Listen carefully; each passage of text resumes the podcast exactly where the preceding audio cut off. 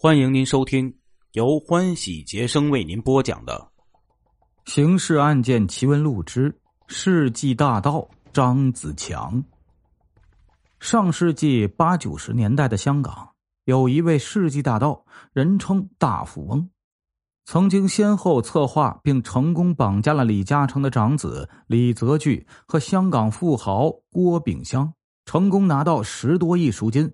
由于太具有戏剧性，后来他的事迹被翻拍成许多部影视作品，有《贼王》《轰天绑架大富豪》《树大招风》等，更是被媒体称为“世纪贼王”。此人就是张子强。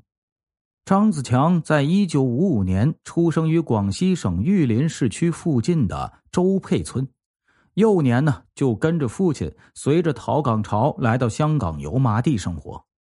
父亲凭借着自身的中药草知识，在油麻地开设了一家凉茶铺，能够勉强维持生活。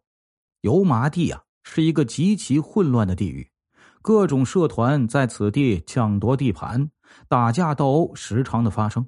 张子强则目睹了这一切，犯罪的念头在心中萌发了。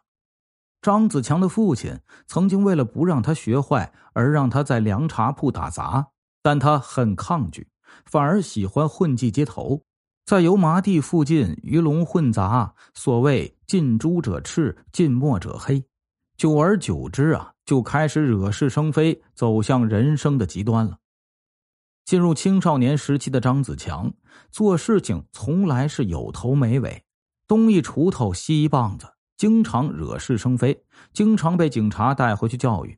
警察局几乎成为了他第二个家，后来逐渐染上了赌博。跟一般的社团成员不同啊，张子强喜欢赌博，但是从不贩毒，不涉及色情场所，不收陀地，也就是保护费，因为他觉得呀，这些都是上不了台面的，要干就干大的。他认为抢银行、抢珠宝是大事一九九零年。一架开往香港启德机场的飞机，上面装有四十箱劳力士，总价值大约三千万港币。刚进停机坪，五名蒙面劫匪就劫走了这批货物，全程只用了十分钟，作案手法之高超，令警方都大吃一惊。后来怀疑是张子强，但没有证据，只能作罢。一年后，在同样的地点，一辆载有。价值一点七亿港币的美金运钞车被三名蒙面劫匪一扫而空，仍然是在很短时间内完成的。警察仍然没有头绪，头痛不已呀。但是事情在不久后有了转折，张子强的妻子罗艳芳做事不谨慎，直接呢就把劫回来的赃款一次性的将四十一万港币存进银行。由于港币上都有编号。立马触发银行的报警系统，警方调查后还发现罗艳芳还是失事运钞车所属公司的职员。于是，警方这次加大人手，长期追踪监察张子强夫妇，终于不久后逮捕了他们夫妻俩。最终上法庭时啊，张子强被认出是劫匪之一，被判入狱十八年，但他的妻子因证据不足而无罪释放。释放后的罗艳芳没有闲下来，立刻召开记者招待会为张子强申冤。招待会上，罗艳芳拿着这根长话筒说：“呀，我老公张子强先生是无辜的。法庭上，对方所传的证人是一名押运员，在警局时口口声声说在现场看到张子强，但是在法庭现场指认时又不能立刻认出张子强先生。”却在离开时又回头指认张子强先生，这个指认不得不让人怀疑他的真实程度。同时，该证据是独立的，不能形成一个证据链，因此在法律上不能成立。我们很有信心能够赢得这场官司。同时啊，罗艳芳还请了一名很厉害的律师来为张子强辩护。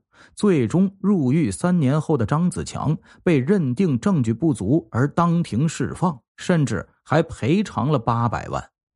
张子强这一次入狱不是没有收获，他跟一代贼王叶继欢的头号马仔陈志浩结识了，后来穿针引线与叶继欢结识，两大贼王走在了一起呀，干出了惊天动地的大事绑架李嘉诚的长子李泽钜。本来计划两人一起行动的，但是作案十天前，叶继欢跟巡警开火，被枪伤后被捕入狱。后来张子强独自行动。一九九六年五月二十三日。张子强与同伙持械截停李泽钜的轿车，并将他带走，让司机独自回家将消息告知李嘉诚，并且准备二十亿港币赎金。万万没想到，张子强第二天独自来到李嘉诚家里谈判。他之所以这么有底气，是因为他身上绑满了炸药，最后得到了十点三八亿赎金。拿到赎金后，亲自把李泽钜释放，并且表示不会再骚扰李家的人。这也体现张子强只为钱财，为人讲信用。正常逻辑来说呀，绑架了首富儿子，事后第一时间应该是逃往国外避难去。但是张子强偏偏逆而行之，第二年决定继续劫富豪。这一次呢，将目标瞄准了郭炳湘。同样成功劫走，并将他关在一个小黑屋子里。一开始，郭炳湘不愿意给家里人打电话，后来迫于劫匪的暴力对待，最终还是妥协，往家里打了电话。最终拿到了六亿港币的赎金。拿到钱的张子强，由于爱赌，经常去澳门豪赌，有一段时间输了很多钱。他竟将原因呢归咎于赌王何鸿燊。一九九七年。张子强居然策划绑架赌王，但赌王不是白当的，很快就得到了消息，并报警。后来，该绑架案以失败告终。接着，张子强购买了八百公斤炸药，准备将赤柱炸掉，把叶继欢救出来。幸好呢，后来被警方发现，否则后果不堪设想。后来，张子强逃亡内地，但万万没想到，广东警方早已布好局，等他入局。最终，在一九九八年一月二十五日，张子强跟同伙在外海大桥的收费站被捕。同年十一月十二日，被法庭宣判死刑。天网恢恢，疏而不漏啊！一代贼王最终难逃一死。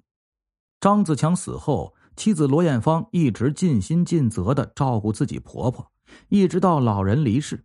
没有了张子强的罗艳芳，生活也是非常的低调，和普通女人是没有区别的，也是一个有情有义的人。听众朋友，咱们这一期的节目呢，就播讲到这里了。这也是应咱们的听友点播来讲一下这个张子强。其实呢，张子强的这个经历，其实大家应该很熟悉。